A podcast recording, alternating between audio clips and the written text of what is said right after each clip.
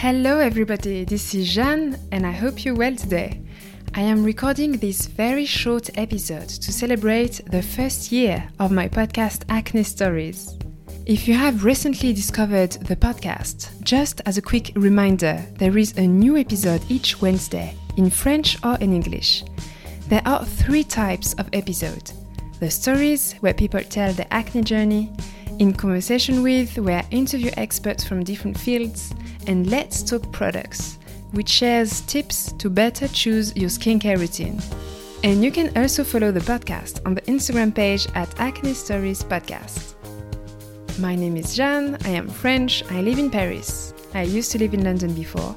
And a couple of years ago, I faced a big acne crisis and I got this idea to break the ice on this skin topic.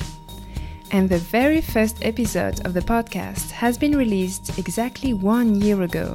Time flies. The very first thing I would like to say is thank you. Thank you to all the guest speakers who agreed to share their personal stories with acne, which is not an easy thing to do. So well done.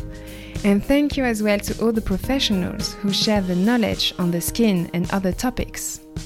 When I remember one year ago trying to shape a relevant approach to acne across a podcast, I realize I have learned so much.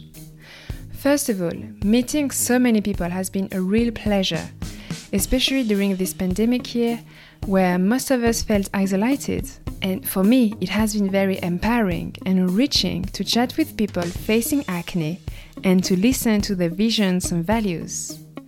Personally, my own vision of acne and my relationship with my skin is totally different now. And this is not something I really expect when I launched the podcast. Actually, I had no idea that Instagram was gathering a community around acne I was amazed to see the support and the tips which can be found on this beautiful community supporting skin positivity. And now I definitely feel part of this movement and I'm very happy of this. The most rewarding part of running acne stories is the feedback I receive on the episodes.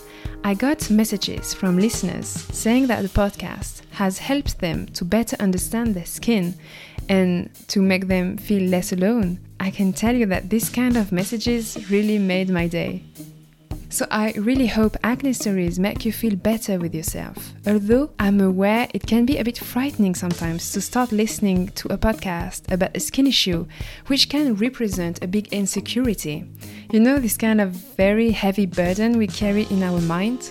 And this is a feeling I'm quite familiar with.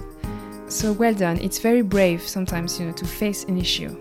Another thought I would like to share with you is that I really try to bring a diversity of opinions on the podcast. I do believe it's very important to respect everyone's actions and decisions in curing their acne.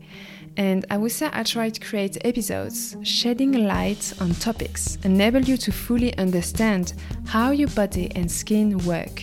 So once you get this knowledge, you can take your own decisions.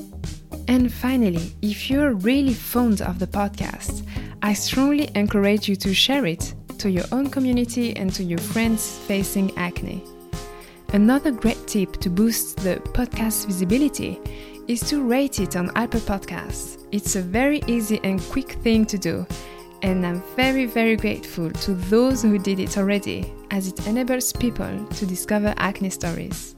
Then, if you have any feedback or any ideas, it can be a topic, a guest speaker, another communication channel, for instance, a room on Clubhouse you would like to see on the podcast, please write to me. I love chatting with people and I would love to learn more about you.